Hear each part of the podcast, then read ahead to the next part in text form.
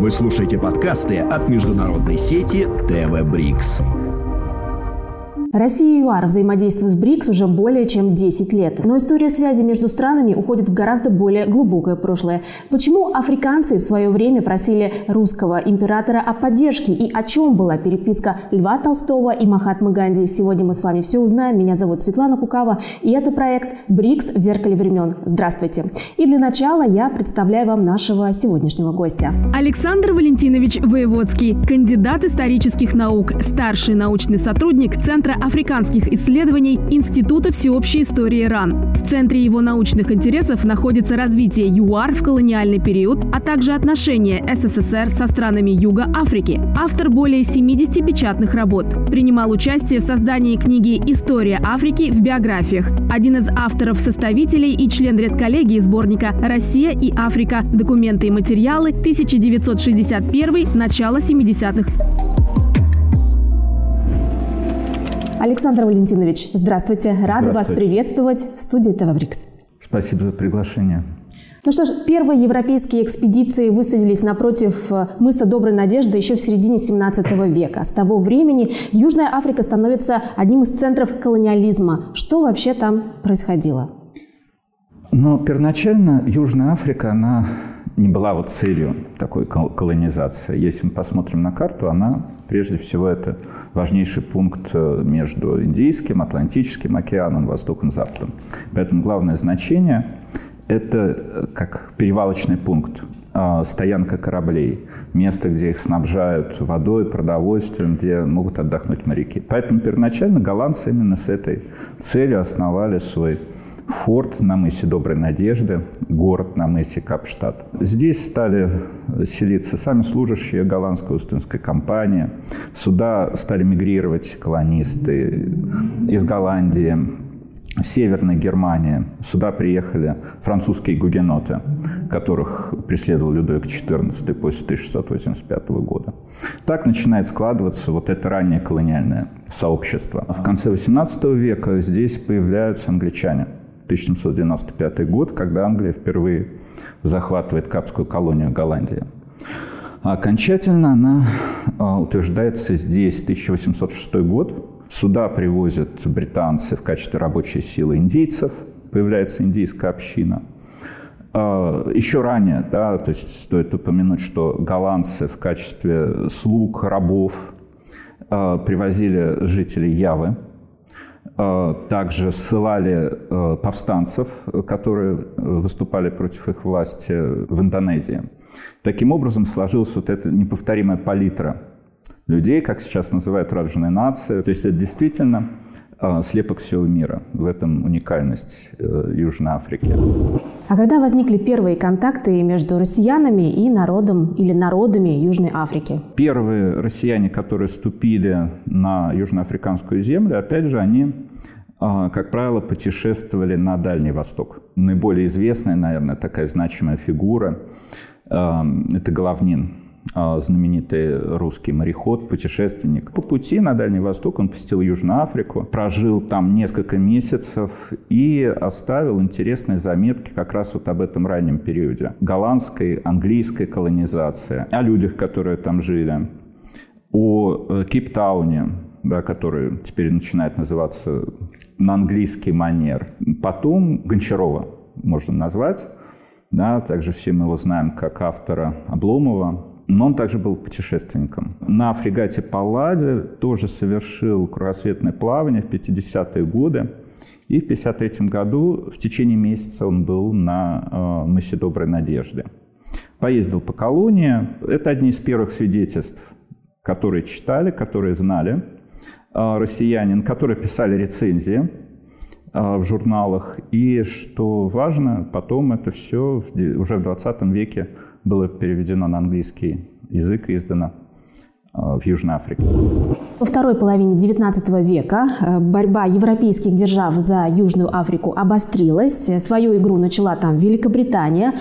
Как Россия себя вела в тот момент и какие отношения у нее были с Южной Африкой? Российская империя была одним из главных соперников э, британской. По-видимому, какие-то слухи, известия доходили и до Южной Африки. В 1956 году э, среди народа коса южноафриканского распространилось э, поверье, что э, из-за моря должны вернуться предки, их умершие предки, с помощью которых они смогут изгнать белых обратно за море и вернуть себе владение своей страной. Для этого, правда, им надо было убить весь свой скот, и уничтожить запасы зерна, то есть сам, тем самым совершить такой коллективный обряд очищения. И тогда вот эти предки к ним вернутся. И вера в то, что предки вернутся, в том числе была сформирована под влиянием известия о Крымской войне. То есть сражающиеся русские с англичанами ими воспринимались как те предки, которые уже где-то вот на подходе. А еще один такой интересный эпизод. А, мои коллеги а, обнаружили в архиве уникальный документ, письмо одного южноафриканского вождя, правителя этнической группы Понда.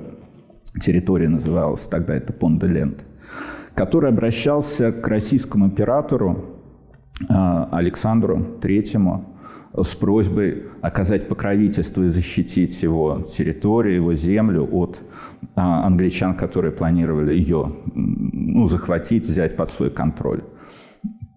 Почему он обратился? Каковы были мотивы? Мы не знаем. Даже не знаем. Ну, скорее всего, ответа никакого не было. Это скорее такой вот исторический след который чудом сохранился.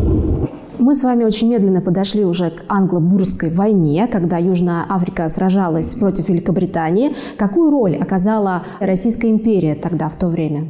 Для России это такое знаковое событие. Да, здесь вся Европа следила.